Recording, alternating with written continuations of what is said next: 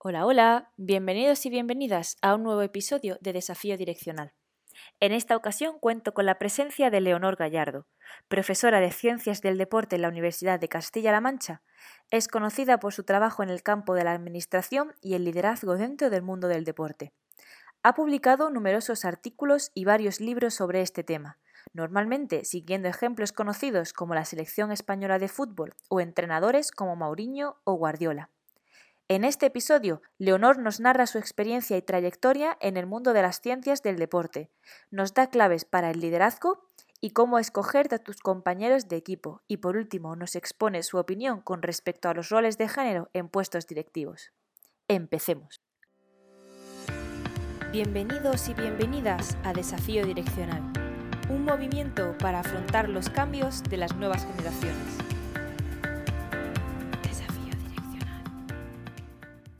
Bienvenida Leonor, muchísimas gracias por estar en podcast y bueno, vamos a un poquito a contar tu historia porque la verdad es que tiene, tiene mucha amiga. En primer lugar, siempre me gusta empezar los podcasts por preguntarle a las personas que qué quería ser de mayor cuando eran más niñas, ¿qué era lo que, a lo que aspiraban? Fíjate, yo cuando, no sé, será por el mundo del siempre pensaba que me hubiera gustado ser piloto, ¿eh? Eh, me hubiera gustado mucho, por decir que luego no lo conseguí, pero de pequeño, de pequeña mm, es un tema que luego me fui por las, vamos, no me fui tan por las matemáticas puras que tenía que haber sido, pero eh, ingeniera, piloto o astronauta, me hubiera gustado ser. Bueno, buenas aspiraciones, la verdad, por lo menos tenía ya algo que tenía algo Pero no llegó a ningún sitio. ¿Y qué pasó? Cuando cumpliste 18 años y tuviste que decidir, ¿decidiste tirar por una carrera universitaria, otro tipo de estudios? Pues mira, decidí eh, eh, estudiar una carrera universitaria que en ese momento era, era diferente, no era una carrera universitaria típica, ¿no? Ya que, eh, bueno, pues desde muy pequeña me dediqué mucho a hacer deporte, ¿no? sí que es verdad que era muy buena, es decir, que en cualquier deporte que hacía, pues destacaba, ¿no? Y en una provincia tan pequeñita como la mía, que yo soy Albacete, ¿no? Pues era mm, cuando las mujeres no hacían deporte, eh, y con un chándal o con unas mallas por la calle era impensable, y todo destacaba, y en ese momento, pues sí que en mi carrera, profesores eh, de, los eh, centros de secundaria, ¿no? de los institutos donde yo estudiaba, ya había salido una nueva carrera que es educación física en Madrid, que solo se podía estudiar en Madrid y en Barcelona, y decidí que ya era una carrera universitaria apostar por eh, el mundo del deporte, que es lo que he apostado. Vale, o sea que fue un poco lo que, la que a ti se te daba bien de tirar por esa carrera. Efectivamente, al final lo que tienes que hacer es algo que, que se te dé bien, que, disfrutes con ello, ¿no? Yo creo que todos los trabajos tenemos que intentar disfrutar con ellos, ¿no? Que sería como mejor no sería la sociedad, ¿no? Entonces, bueno, yo me encontré eh, eh, eso en el camino. Uh, en un momento de mi vida pensé que me había equivocado, al tiempo me he dado cuenta que no me he equivocado, ¿no?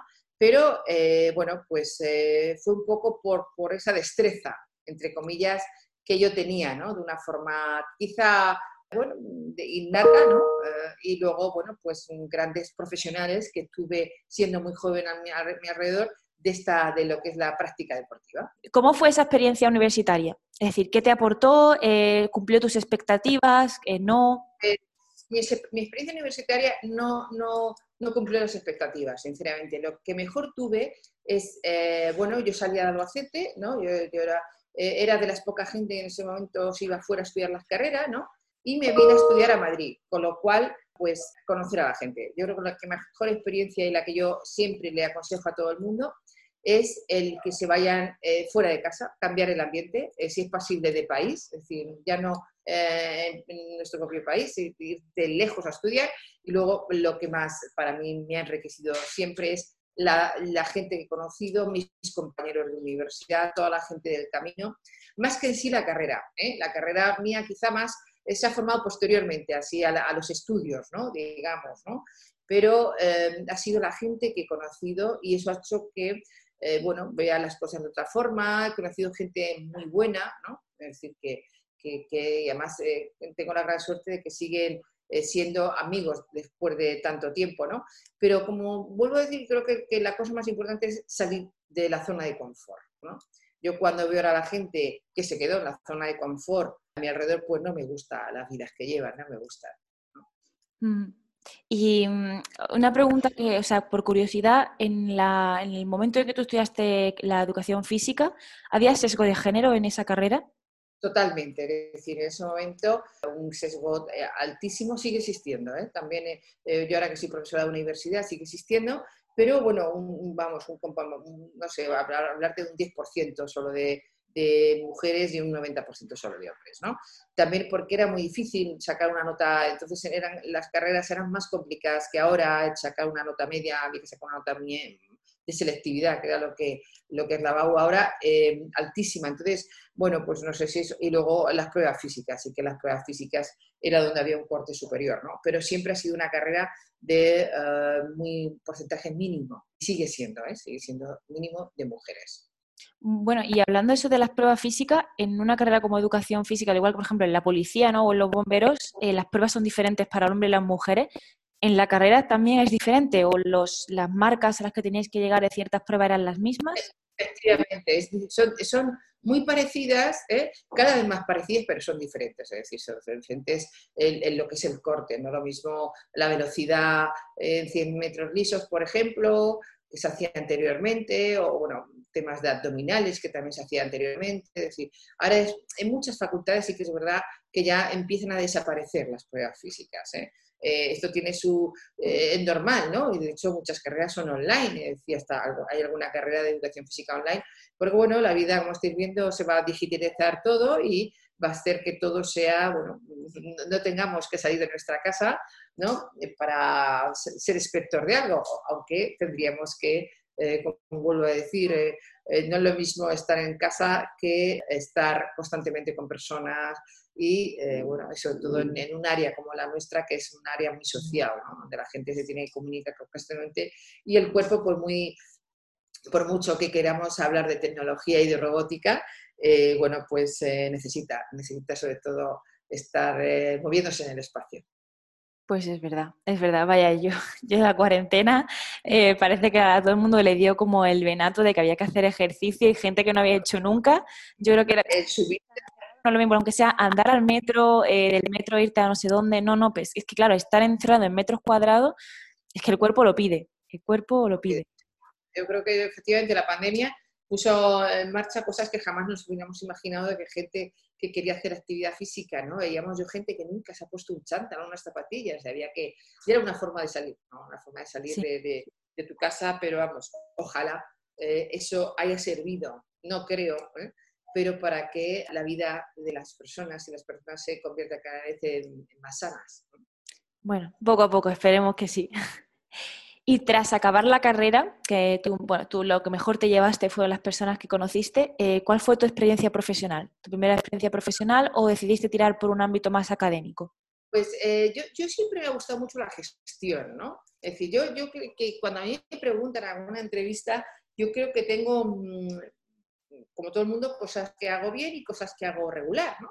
Pero lo que hago bien, como todo el mundo, ahí, eh, se hace muy bien, ¿no? Entonces, la creatividad, ¿no? Yo me di cuenta que era muy creativa y luego mmm, sabía gestionar, ¿no? Es decir, eso es que es, una, es un valor que yo tengo, que, actualmente en la spin-off que dirijo en la universidad y en plaza de catedrática lo hago, es saber gestionar, ¿no? Entonces, eh, me dediqué a la gestión deportiva. Tuve mucha suerte al terminar la carrera. Eh, enseguida encontré varios trabajos, primero en centros, centros escolares, luego en el Consejo Superior de Deportes, tuve un par de años, y de ahí empecé a coger puestos de responsabilidad de gestión, de gestión deportiva, ¿no? Real, es decir, no puestos políticos, porque yo nunca he sido política, pero he tenido puestos de responsabilidad y entonces eso me ha hecho moverme en las administraciones y ver y comprobar que eh, eh, los problemas que hay y luego que, mm, bueno, en el mundo del, deporte, como en todos los demás, eh, se necesita mucho la gestión. la burocracia no puede, ir, no puede hacer que las cosas sean tan lentas, que es el gran problema que tenemos en este país. Y antes de pasar un avanzar un poquito más en tu vida, me interesa esa parte, o sea, ahí te has comido seguramente unos cuantos de años. Eh, decir que ha sido gestión en el Consejo Superior de Deportes, que no es poca cosa. Tú como persona, ¿cómo te sentías tú el, el hecho de, de, ir llegando ahí? ¿no? Imagino que tuviste, no sé si tuviste muchas inseguridades, eras una persona muy segura. ¿Qué te decías tú a ti misma para ir avanzando? Porque me dijiste que te habías sentido perdida en algún momento pensando que te habías equivocado, pero luego te has dado cuenta de que, de que en realidad sí que era tu carrera. Ese, ese, momento de incertidumbre, un poco, ¿cómo avanzabas tú hacia el futuro? Avanzaba eh, como todo el mundo tiene que avanzar con muchísimo trabajo, es decir, que no parar, lo que, es la formación continua, ¿no?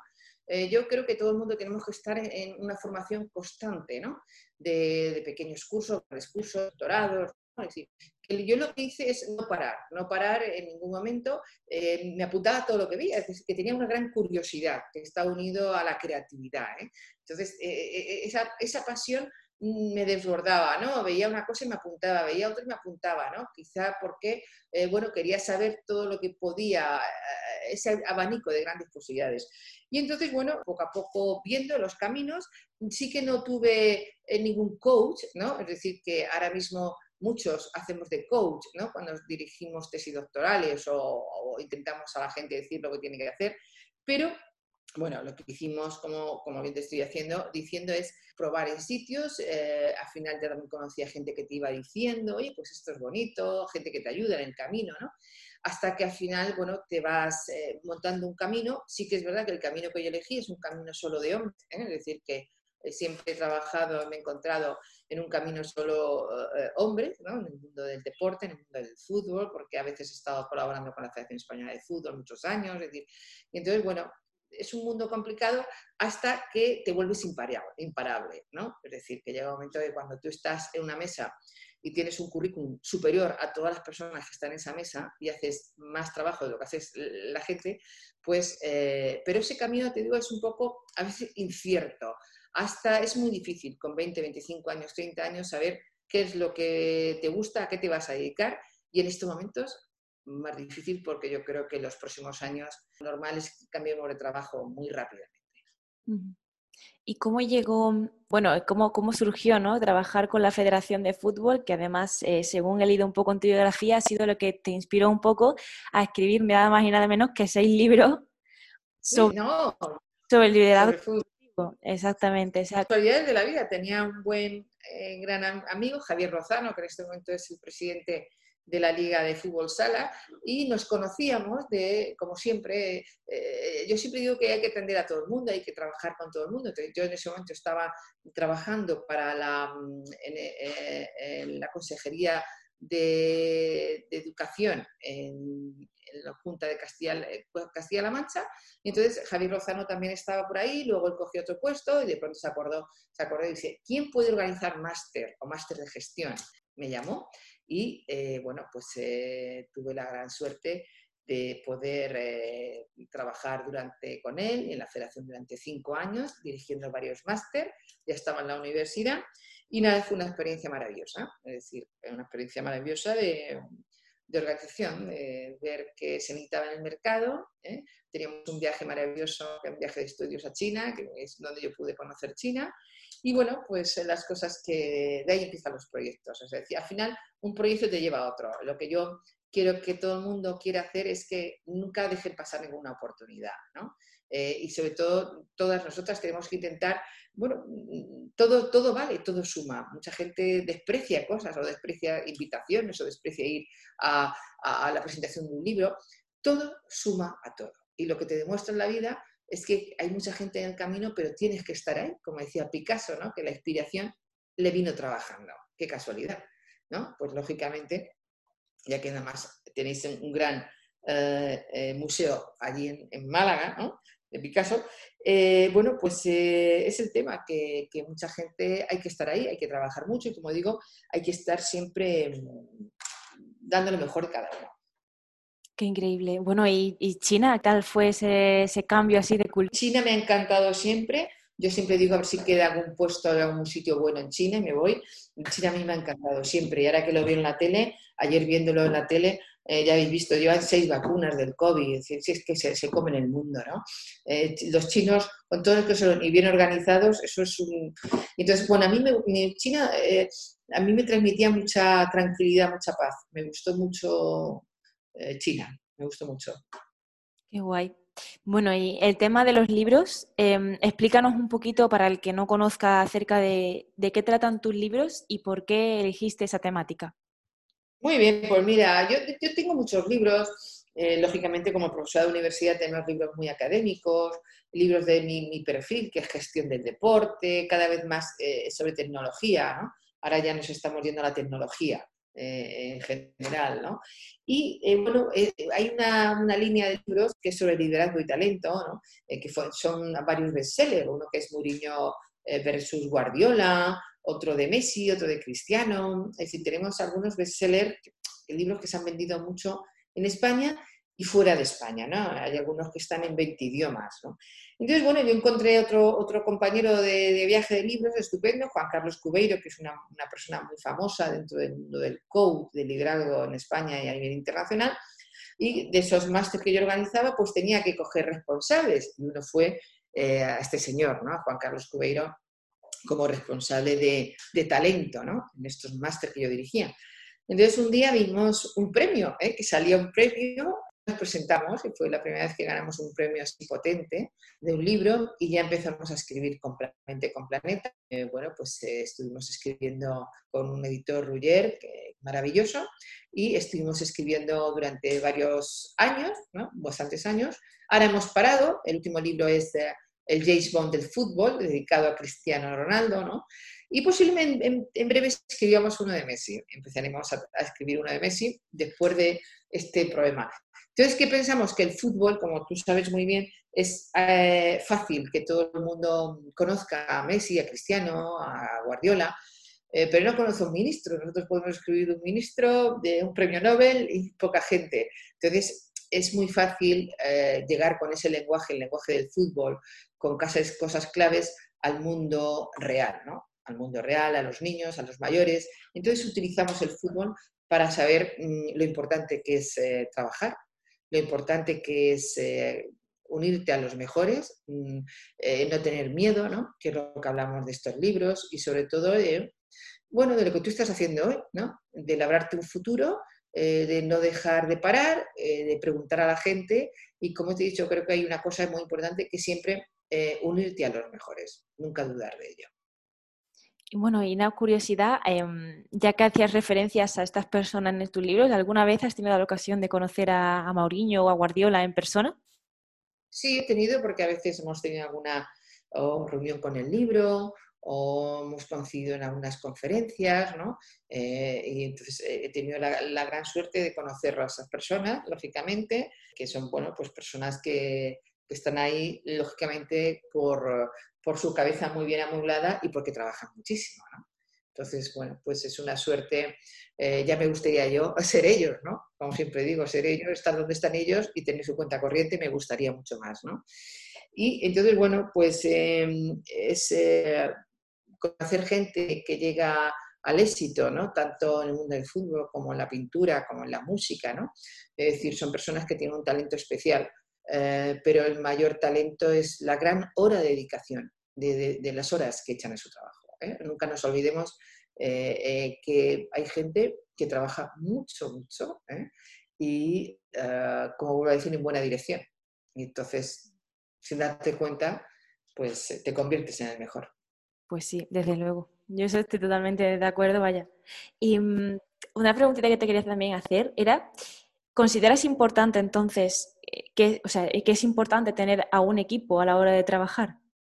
Totalmente, es decir, sin equipo, según el tipo de trabajo también, ¿eh? es decir, que no, eh, hay trabajos muy individualistas, pero hay, otros en los cuales, bueno, pues necesitas un equipo decir, sobre todo lo que nosotros hacemos, lo que yo me que es a la investigación, al mundo empresarial ya, al mundo del deporte, ¿no? Eh, necesitas, un equipo. ¿no? Lo que pasa es que tener un equipo es complicado, ¿eh? muy complicado. Eh, la, palabra sé que todo el mundo se nos abre la boca, ser un equipo, ¿no? Bueno, pues es, es muy difícil porque al final alguien tiene que llevar la batuta, ¿eh? alguien tiene que tener el liderazgo y alguien tiene que enfadarse, ¿no? Y eh, tener el éxito eh, de todos, ¿no? Y el fracaso solo es de una persona, ¿eh? que es del líder. Eso también hay que, gestionarlo así. Y bueno, sin equipo no se puede hacer nada. Sin equipo es como escribir un artículo, ¿no? Bueno, necesitas de manos de todos ¿eh? y, es complicado trabajar en equipo, complicado sobre todo por, las envidias, la generosidad que tanto se necesita de todos, ¿no? Es decir, bueno, pues es lo más difícil. Yo creo que lo más difícil de una empresa es, y de cualquier cosa, de mundo, de una federación, de un club de fútbol, es saber trabajar en equipo. Realmente es muy difícil. Pues quería aprovechar esa reflexión y mm, bueno, comentarte un poco también que en Desafío Direccional eh, traemos también mucha gente que está intentando emprender, ¿no? Porque a mí también es un tema que me interesa mucho. Y tú has comentado antes que estabas dirigiendo algunas spin-off de la universidad y ya enganchando con el tema esto del equipo, quería preguntarte que, qué tres em, consejos crees tú que debería tener alguien a la hora de elegir a un compañero para formar una empresa tres claves para elegir a un compañero y otras tres claves para liderar. De esas personas, la persona que se supone que lidera, ¿cuáles son esas cualidades y las tres claves para ser un buen líder? Pues eh, las tres claves para ser un buen líder sería primero no tener miedo. ¿eh? No tener miedo. La segunda clave, ser generosos. Mucha generosidad. ¿eh? Y la tercera, quizá es eh, la rapidez. Para mí la rapidez em, es más importante que la perfección, es decir, mucho más importante. Y luego, para elegir a tu equipo, ¿no? ¿Me has dicho? ¿Eh? Eh, ¿Qué elegiría? Pues lo primero es buenas personas. Y yo creo que las buenas personas se ve en una entrevista enseguida, mirando a los ojos a la gente, ¿no? Es decir, que, que sean buenas personas. Luego aprenderán. La segunda, sobre todo, que no sean envidiosos, ¿no? Es decir, buscar gente otra vez que sea mm, generosa, que no tenga, que lo dé todo, ¿no? Que, no, que, no, que comparta, ¿no? decir. Y lo tercero, eh, eh, gente que, que, que, no sea el típico ya lo que hablamos de la gente con un horario, eh, que, ya estás pensando, no, eh, que te pregunta qué va a ganar antes de llegar, ¿no? Eh, gente que, se, se, amolde ya todo. Estamos en un momento que no sabemos dónde vamos, dónde va a ir este país, los temas económicos. Em, en, este momento, una persona que, sea, que se amolde a, todo, a todo y que sepa hacer de todo. Camaleónica, como yo la llamo. ¿Y crees que mm, con respecto a los líderes, tú crees que un líder se hace o nace? Un 50%. Yo siempre en las conferencias decimos que se hace, pero tiene que tener ese bulbo, tiene que tener algo, ¿no? Tiene que tener algo dentro, ¿no? Pero efectivamente la vida te prepara. ¿No? Es decir, te forja, ¿no? Y poco a poco tú tienes que ir preparándote, como hemos dicho antes, a formación continua, que tienes que estar aprendiendo de todo, ¿no? Y siempre se aprende de todo, eh, hasta de la persona, vamos, a la, cosa más imaginable, e inimaginable. Luego también eh, el tema de estar con mucha gente, ¿no? Ver las, la gente, la frescura de la gente, ¿no? La diferencia de la gente. Entonces, pero siempre digo que hay que tener algo, ¿eh? algo. Es como, ¿por qué en la familia todos somos cuatro del mismo padre y la madre y somos tan diferentes? Hemos tenido la misma educación, ¿no? Algo tiene que pasar dentro de esa educación, en los mismos colegios, algo pasa. Y creo que es ese pequeño cosa que tenemos dentro, esa que te hierve más la sangre. Pues a ver, a ver por ahí si encontramos algún líder que también salga de por aquí.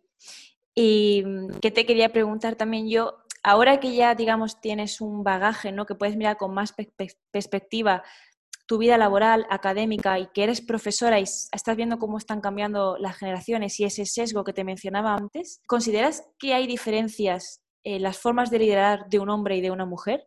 Ah, yo creo que sí. Mira, em, quizá hay algunos que no les va a gustar lo que voy a decir, pero yo creo que la mujer tenemos un olfato, un olfato que el hombre no lo tiene todavía. Y tiene que ser porque hemos pasado tantos años de tanta hambre, ¿no? De, no ser nada nunca, ¿no? Que yo creo que lo tenemos en el, en el ADN, ¿no? Es como una célula nueva que tuviéramos, ¿no? Entonces yo creo que tenemos mm, eh, eh, un olfato, un olfato que, que, nos da una rapidez, una rapidez en, ver las cosas, eh, y eso hace que se tomen también las decisiones muy rápido. Eh, la forma de liderar de un hombre y una mujer, yo creo que es, como te he dicho, ese pequeño olfato que se une a esa sensibilidad que tenemos, o ¿no? También, y eh, bueno, yo creo que mm, un equipo liderado por una mujer es mucho más potente que liderado por un hombre. No tengo ninguna duda. Pues me parece, vamos, se, está demostrando desde luego que hay países como Alemania o Nueva Zelanda que son liderados por mujeres y la pandemia desde luego las están sobrellevando bastante mejor. O sea, que algún motivo detrás tiene que haber. Porque somos más fuertes, casi ya que ellos. No, pero vamos, yo creo que tiene que ver un poquito, como te digo, es decir, hemos tenido que luchar mucho, ¿no? Es decir, eh, a mí me da igual, sinceramente, tener en mi equipo hombres que mujeres, todos eh, eh, la mujer que sale, decir que sea una chica, eh, saca unas notas y luego es un fenómeno, decir que es que, y los chicos igual, ¿no? ¿no? Yo creo que, eh, pero sí que es verdad que noto, noto diferencia en los equipos liderados por mujeres, son como más organizados.